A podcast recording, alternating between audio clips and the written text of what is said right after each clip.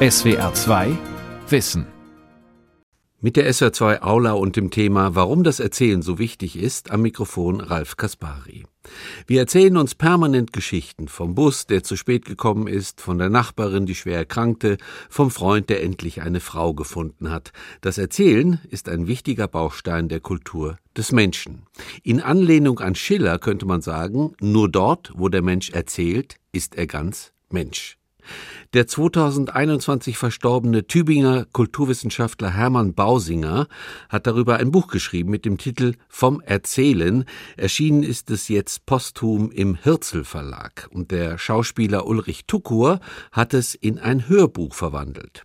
Die SWR2 Aula bringt daraus Auszüge. Heute im ersten Teil geht es um die Fragen, was gehört eigentlich zu einer guten Erzählung? Wie entstehen Erzählungen?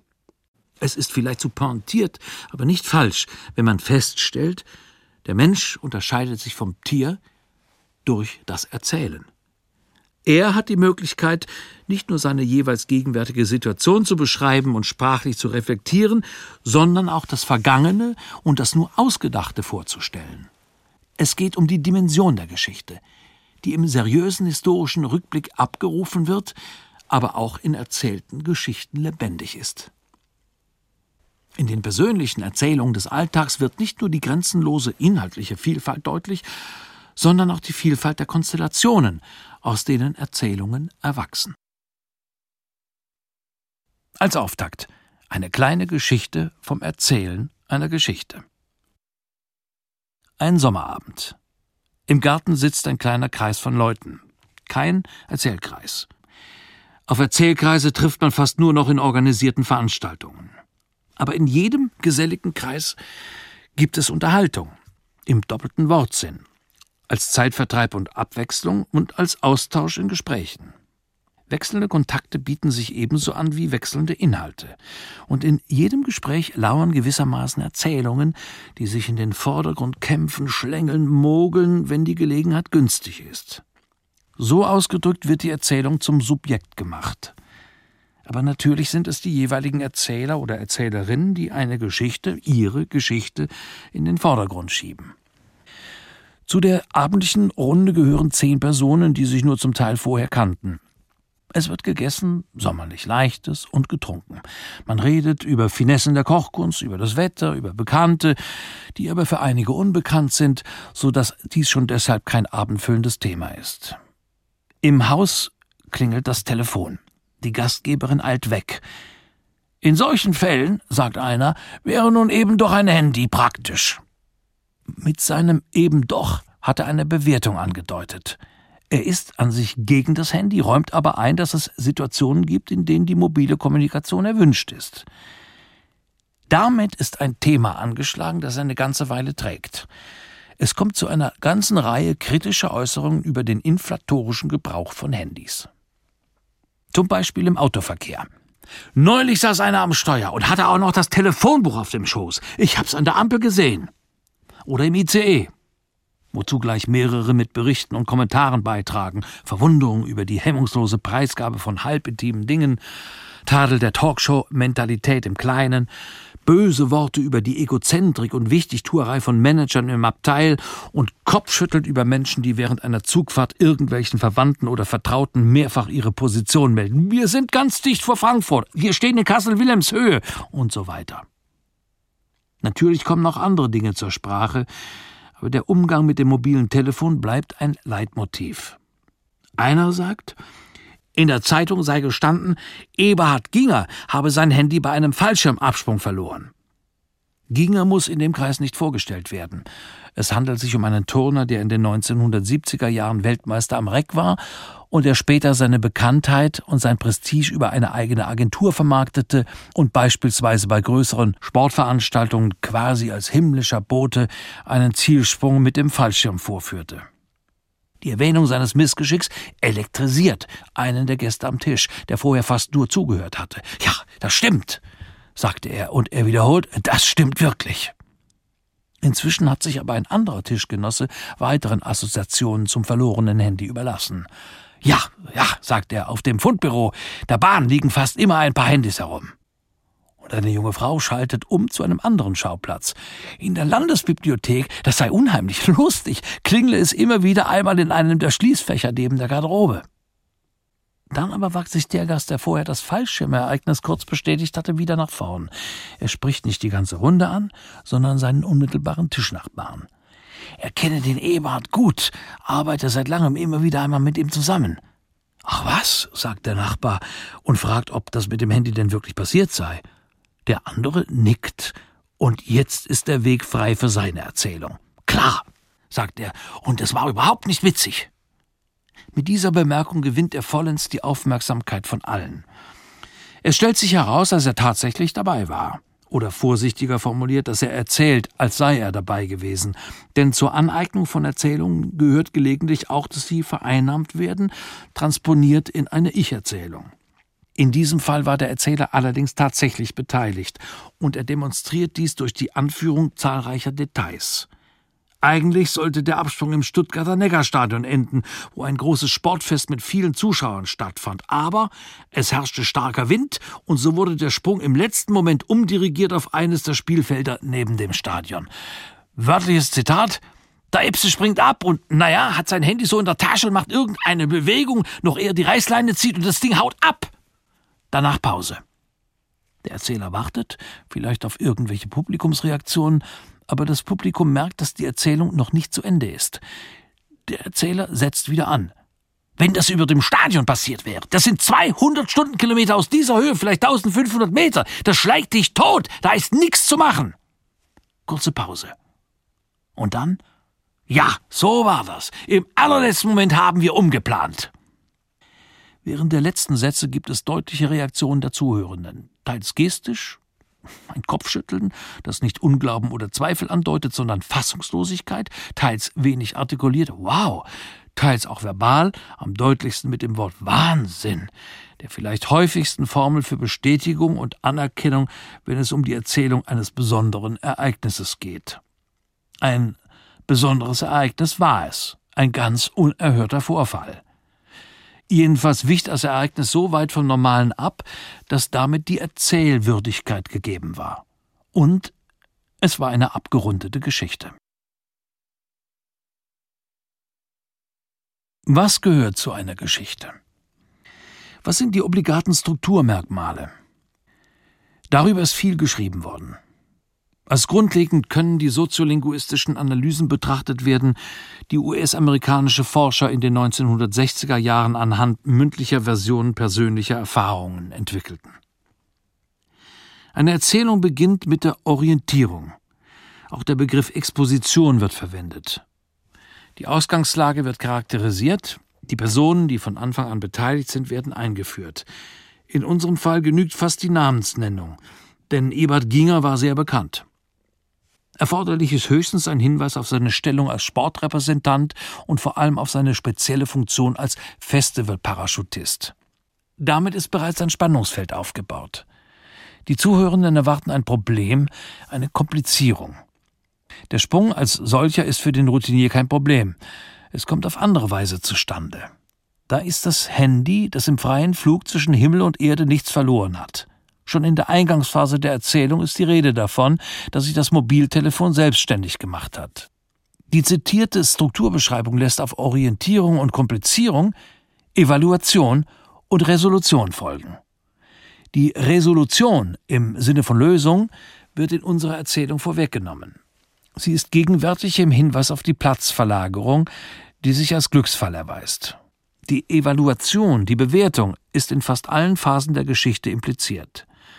Gleich zu Beginn schneidet die Bemerkung, das sei überhaupt nicht witzig gewesen, die komische Seite ab, die man dem Handyabsturz ja auch abgewinnen könnte. Dann wird der menschenleere Landeplatz als glücklicher Umstand angeführt. Und später wird mit der Einschätzung, da schlägt dich tot an die Gefahr und damit an den Leichtsinn des Springers erinnert. Dies ist auch eine Steigerung des allgemeinen Tadels am allzu lockeren Umgang mit dem Handy und damit eine Rückkopplung an die vorherige Unterhaltung. Der Auftakt der eigentlichen Geschichte ist die Exposition. Eberhard Ginger ist engagiert für einen seiner Fallschirmsprünge. Aber die Erzählung fängt früher an.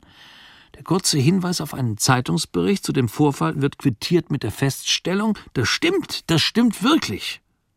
Das ist nichts anderes als eine Wortmeldung. Sie wird nicht sofort auf und angenommen, aber die Geschichte lugt gewissermaßen schon über den Rand. Sie muss befreit, muss realisiert werden. Deshalb wendet sich der noch nicht Erzähler an seinen Tischnachbarn und auf dessen Rückfrage, ob das denn tatsächlich passiert sei, antwortet er klar, und es war überhaupt nicht witzig. Damit hat er die Aufmerksamkeit der ganzen Tischgesellschaft. Er hat das Wort. Beim Sprecherwechsel in einer Konversation unterscheidet man zwischen dem Ergreifen des Worts durch einen der Anwesenden und der Überlassung oder Zuweisung des Rederechts. Hier geht beides ineinander. Der oder die am Ereignis Beteiligte beansprucht und nimmt sich den Spielraum davon zu erzählen. Aber die Plattform dafür wird auch bereitgestellt, zumindest freigegeben.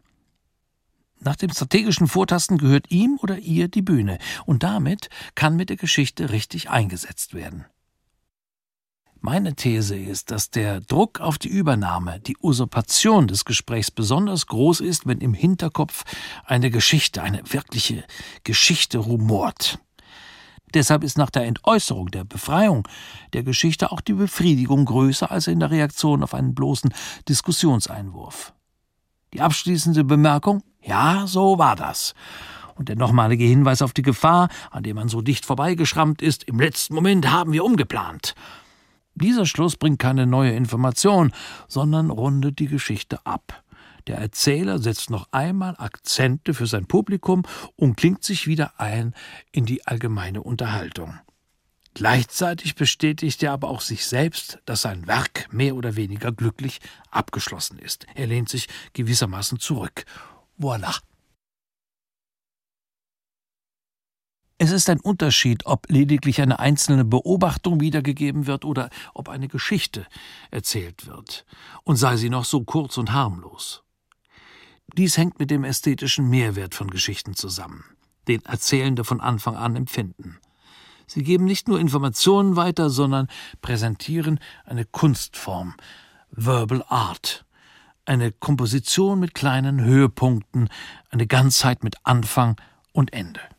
Für Erzähler und Erzählerin ist das Ganze gegenwärtig und mit ihrem Einstieg vermitteln sie auch den Zuhörerinnen und Zuhörern den Wunsch, dieses Ganze zu erfahren und aufzunehmen. Am Ende löst sich nicht nur die Spannung, sondern rundet sich auch das Bild. In der alltäglichen Kommunikation werden Erzählungen in der Regel nicht in isolierter Form präsentiert. Sie sind eingebettet in das Gespräch und tauchen auf aus der Vielfalt dialogischen Redens.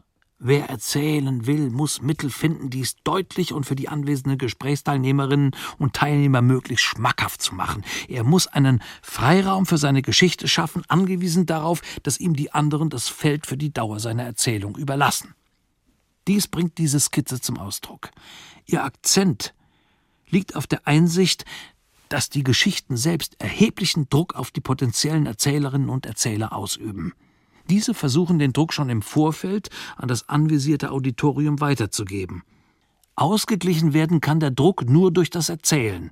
Die Geschichte wird befreit und der Erzähler wird von seiner Geschichte befreit, ohne dass er sie verliert. Zur Stilform von vielen der heutigen Erzählvorgänge gehört die Unauffälligkeit. Die Erzählungen sind eingebettet in Gespräche. Es sind in der linguistischen Benennung konversationelle Erzählungen. Das heißt nicht nur, dass ein Rahmen gegeben ist, in dem vor und neben der Erzählung auch andere Äußerungen zur Geltung kommen, sondern auch, dass sich das Erzählen nach diesem Rahmen richten und dass die Erzählung in diesen Rahmen passen muss. Die Beiläufigkeit des Erzählens ist dabei nicht nur ein Faktum, sondern eine Norm. Eine junge Frau brachte dies in einem Bericht über das Erzählen in einem Kreis von Jugendlichen klar zum Ausdruck. Manchmal, wenn wir zusammensitzen, merke ich, der will unbedingt noch eine Geschichte loswerden. Aber er darf natürlich nicht einfach drauf loserzählen. Er muss eine gute Gelegenheit abwarten. Oder, so kann man hinzufügen, er muss eine gute Gelegenheit schaffen. Dazu gibt es Taktiken, stilistische Tricks, die den Gestus der Beiläufigkeit bewahren und doch auf das volle und alleinige Recht zum Erzählen zielen. Christoph Hein hat dies in seinem Buch Das Wildpferd unterm Kachelofen vorgeführt. Ein Kapitel handelt vom Clochard Panadel, der als leidenschaftlicher Erzähler vorgestellt wird. Nichts liebte Panadel, der Clochard, mehr als über das Leben zu plaudern. Wann immer er eine Gelegenheit sah, erzählte er eine Geschichte darüber. Und er erzählte sie auch, wenn keine Gelegenheit da war. Er sicherte sich dabei die Aufmerksamkeit der Anwesenden durch rätselhafte, aber zur Auflösung drängende Bemerkungen. Geteiltes Leid ist halbes Leid. Oder auch mit einer inhaltlichen Andeutung wie London, das Mekka jedes jungen Anwärters auf finanziellen Erfolg. Bei Hein endet dieser taktische Versuch damit, dass sich alle langweilten, außer dem Clochard. Dieser einseitige Befund ist aber keineswegs zwingend. Auch das beiläufige Erzählen kann die Zuhörenden in seinen Bann schlagen. Und der Trick des Clochards, der mit einer merkwürdigen Aussage einen Köder auswirft, ist nicht der einzig mögliche Weg. Auch eine Anspielung auf eine aktuelle Gegebenheit kann beispielsweise die Bereitschaft zum Zuhören wachrufen. Um eine Neuerung handelt es sich bei den aus Gesprächen herauswachsenden Erzählungen nicht. Aber wahrscheinlich brauchte man früher weniger Begründungen und Tricks, um im Gespräch den Exkurs einer Erzählung zu ermöglichen, weil die Gespräche eher seltener, aber auch ruhiger waren.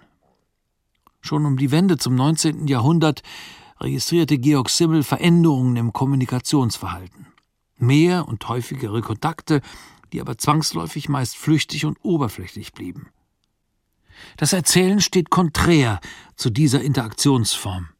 Es fordert Zeit, Aufmerksamkeit, Behaglichkeit. Es braucht also einen Prozess der Vermittlung zwischen der weithin dominierenden extensiven Kommunikation und der intensiven, anspruchsvolleren Form des Erzählens. Jede Erzählung muss der Flüchtigkeit abgelistet, muss vielfach in die insgesamt nervöse und rasche Interaktion eingeschmuggelt werden. Der Kommunikationsstil der modernen, urbanisierten Gesellschaft führt zur Beiläufigkeit der Erzählkunst. Die Gegenstrategie ist die virtuos gehandhabte Erzählkunst der Beiläufigkeit. Man erzählt immer von sich selbst. Dass Erzählerinnen und Erzähler ihre Geschichten nicht nur gestalten, sondern oft auch darin vorkommen, ist an sich kein aufregender Tatbestand.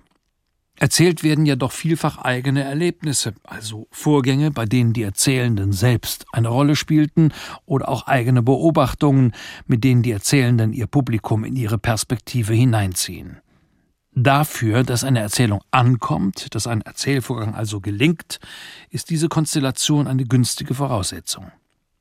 Sie deckt sich aber nicht mit der Annahme, man erzähle immer von sich selbst. Diese weitergehende These kann nur bestätigt werden, wenn sie auch auf Erzählungen anwendbar ist, in denen die Erzählenden nicht direkt vorkommen.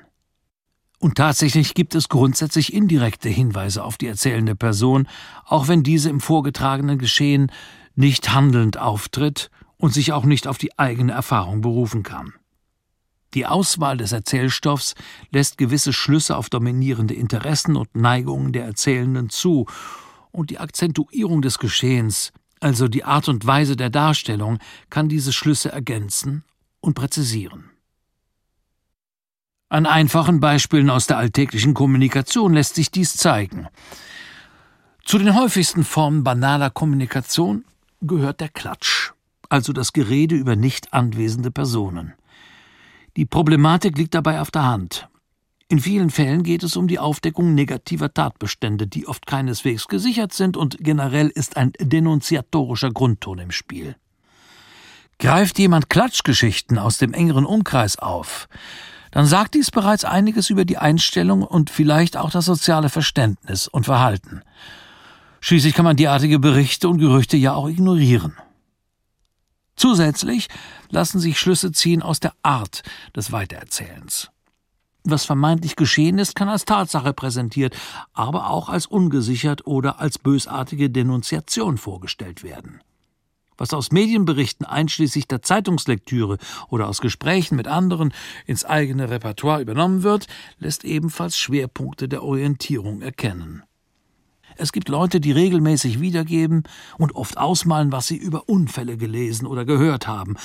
Und hier lassen sich auch aus der Form der Akzentuierung Schlussfolgerungen ziehen. So kann etwa empathisch über Ausmaß und Schwere der entstandenen Verletzungen gesprochen werden. Aber oft rückt auch der technische Sachschaden samt den entstandenen Kosten in den Mittelpunkt.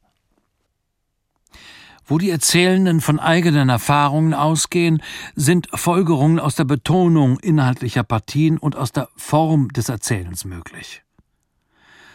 Zum üblichen Umfeld von Reisen gehören nicht nur elektronische Kurznachrichten und immer noch Postkarten von unterwegs, sondern auch die Berichte und Erzählungen der Heimkehrer.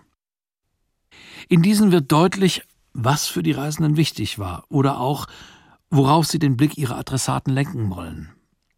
Oft sind es die weiten und langen Wege, die herausgestellt werden, indem die Strecke durch zahlreiche Namen besuchter oder auch nur passierter Orte charakterisiert wird. Der Akzent kann aber auch auf Essen und Trinken oder die Unterbringung gelegt werden, sei es mit positiver oder kritischer Bewertung. Seltener, weil auch schwieriger in Worte zu fassen, sind Schilderungen aufgesuchter Landschaften und besichtigter Kunstwerke. Die häufig vorkommende bloße Aufzählung entspricht dabei der Art der realen Begegnung. Die sogenannte Erlebnisgesellschaft ist mutiert zur Ergebnisgesellschaft, in der die obligaten Sehenswürdigkeiten nur abgehakt werden. Aufschlussreich ist auch der Umgang mit Krankheiten in der Erzählung. Sie gehören zu den häufigsten, man kann sogar sagen beliebtesten Themen mit detaillierten Schilderungen von Krankheiten, den eigenen oder denen nahestehender Personen, wird um Anteilnahme geworben. Allerdings kommen auch die medizinischen Weichenstellungen zur Sprache, in der sicheren Erwartung, dass dies auch beim Gegenüber Erinnerungen und Kommentare auslöst. Fast regelmäßig werden Krankheitserzählungen mit Krankheitserzählungen beantwortet. Die Erwähnung oder Schilderung von Krankheiten provoziert Reaktionen, die im gleichen Themenfeld bleiben teilweise als tröstliche Botschaft, fast immer aber als ein Stück Selbstdarstellung. Damit sind wir bei den vielen und vielfältigen Erzählungen, bei denen Hinweise auf die Erzählenden nicht nur Begleiterscheinungen sind, sondern der wesentliche Zweck. Es gibt eine Art Selfie-Erzählungen, in denen ganz direkt von der eigenen Person gesprochen wird, ohne dass dazu eine richtige Geschichte gehört. Ähnlich wie bei der entsprechenden Fotopraxis wird das selbst aufgewertet durch einen Standort mit interessantem und gefälligem Dekor oder durch eine zweite Person, die ins Bild gerückt wird.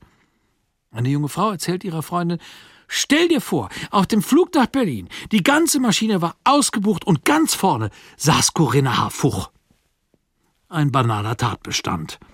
Aber der populäre Ruhm der Schauspielerin färbt ab auf die Erzählerin, die sie immerhin in der Menge der Passagiere entdeckt hat und so entsteht ein Gespräch, in dem die beiden Frauen im Wechsel von anderen Begegnungen und auch von Kinofilmen erzählen. Wird von realen Vorgängen und Erfahrungen erzählt, so ist es die Regel, dass das Handeln der Erzählenden in ein günstiges Licht gerückt wird, auch wenn dazu der tatsächliche Ablauf korrigiert werden muss. Eine Begegnung mit Vorgesetzten im Betrieb, eine Aussprache zwischen Ehepartnern, eine Auseinandersetzung mit den Kindern. Im erzählten Rückblick werden aus Niederlagen Triumphe, wird aus devoten Haltungen mutiger Widerspruch. Denen hab ich's gezeigt. Bedeutsamer noch als die Beschönigung aktueller Vorgänge sind die Korrekturen in der Darstellung der Vergangenheit, die sich fast unbewusst in die Erinnerung einschleichen können, oft aber auch bewusst gesetzt werden. Auch Erzählungen aus den Kriegen folgten, jedenfalls früher oft, der Neigung zur Glorifizierung der eigenen Person. Etwas harmlosere Korrekturen könnten aus den Stilisierungen von Sportgeschichten beigebracht werden. Und hier drängt sich erneut der Blick in die Gegenwart auf, wo auch unter privaten Aktiven negative Ergebnisse vielfach ausgeblendet oder mit nicht vermeidbaren Umständen entschuldigt werden, einigermaßen gelungene Leistungen dagegen groß herausgestellt für Erzählungen, die nicht nur Einzelheiten im Sinne günstiger Selbstdarstellung ausbessern, sondern insgesamt die Realität ihren Wunschvorstellungen anpassen, ist der Begriff Rechtfertigungsgeschichten eingeführt worden. Man denkt bei diesem Wort fast automatisch an die Nachkriegszeit, in der die Präsentation solcher Geschichten zu einer kollektiven deutschen Übung wurde. Die US-amerikanische Journalistin Martha Gellhorn hat dies in einem ironischen Text zum Ausdruck gebracht. Er beginnt, niemand ist ein Nazi, niemand ist hier einer gewesen. Es hat vielleicht ein paar Nazis im nächsten Dorf gegeben und es stimmt schon, diese Stadt da 20 Kilometer weiter entfernt, die war eine regelrechte Brutstätte des Nationalsozialismus. Und dann folgen aufgelistet die konkreten Entschuldigungen. Ich habe einen Juden versteckt. Er hat einen Juden versteckt. Alle Kinder Gottes haben Juden versteckt. Der Junge war nie in der Hitlerjugend, er war krank. Oh, wir haben wochenlang im Keller gelebt und noch Jahre danach in Trümmerwohnungen. Lauter Entlastungen, wie man sie nennen könnte, zumal dies ihre Funktion vor den sogenannten Spruchkammergerichten war, die über das Verhalten in der Nazizeit urteilten. Und schließlich Gellerns sarkastisches Resümee Wir sind keine Nazis, wir waren keine Nazis. Hm, man müsste es vertonen, dann könnten alle Deutschen diesen Refrain singen. Für die allgemeine Einschätzung von Rechtfertigungsgeschichten ist die Beobachtung wichtig, dass die geschönten und zu Unrecht korrigierten Episoden durch häufiges Erzählen gerade auch für die Erzählenden immer glaubhafter werden. Was aus gutem Grund ein gewisses Misstrauen gegen alle autobiografischen Darstellungen nährt. Vermutlich kann fast niemand behaupten, er oder sie lege keinerlei Wert darauf, für andere positiv oder doch akzeptabel zu erscheinen. Dies gilt auch dort, wo es in einer Erzählung nicht um die eigene Person geht. Wenn von Leuten erzählt wird, die über Zugewanderte herziehen oder sie ausdrücklich ausgrenzen, dann impliziert dies die gegensätzliche Einstellung der Erzählerin und des Erzählers. Wenn in einer Geschichte das Luxusbestreben reicher Nachbarn angeprangert wird, ist dies zugleich ein Hinweis auf die eigene, sparsamere und sozial verträglichere Lebensweise. Und wenn sympathisierend die Arbeitsamkeit oder die intensive Kinderbetreuung befreundeter Familien in Erzählungen thematisiert wird, ist dies zwar keine Garantie für gleichartiges Handeln, wohl aber für eine ähnlich positive Einstellung der Erzählenden. Es stimmt schon, man erzählt immer von sich selbst. Mit Erzählungen wird am eigenen Image gearbeitet, also an der Sicht von außen. Rechtgebogene Geschichten, die oft mehrfach wiederholt werden, haben auch einen unmittelbaren Effekt der Stabilisierung. Sie verbessern das Selbstbild und stärken die Selbstsicherheit der Erzählerinnen und Erzähler. Das war die SWR2 Aula heute mit dem Thema, warum das Erzählen so wichtig ist. Sie hörten einen Vortrag vom Kulturwissenschaftler Hermann Bausinger, der 2021 verstorben ist. Sprecher war der Schauspieler Ulrich Tukur. Mehr zum Thema erfahren Sie auch im Buch von Hermann Bausinger, das im Hirzel Verlag erschienen ist. Titel vom Erzählen. SWR 2 Wissen. Manuskripte und weiterführende Informationen zu unserem Podcast und den einzelnen Folgen gibt es unter swr2wissen.de.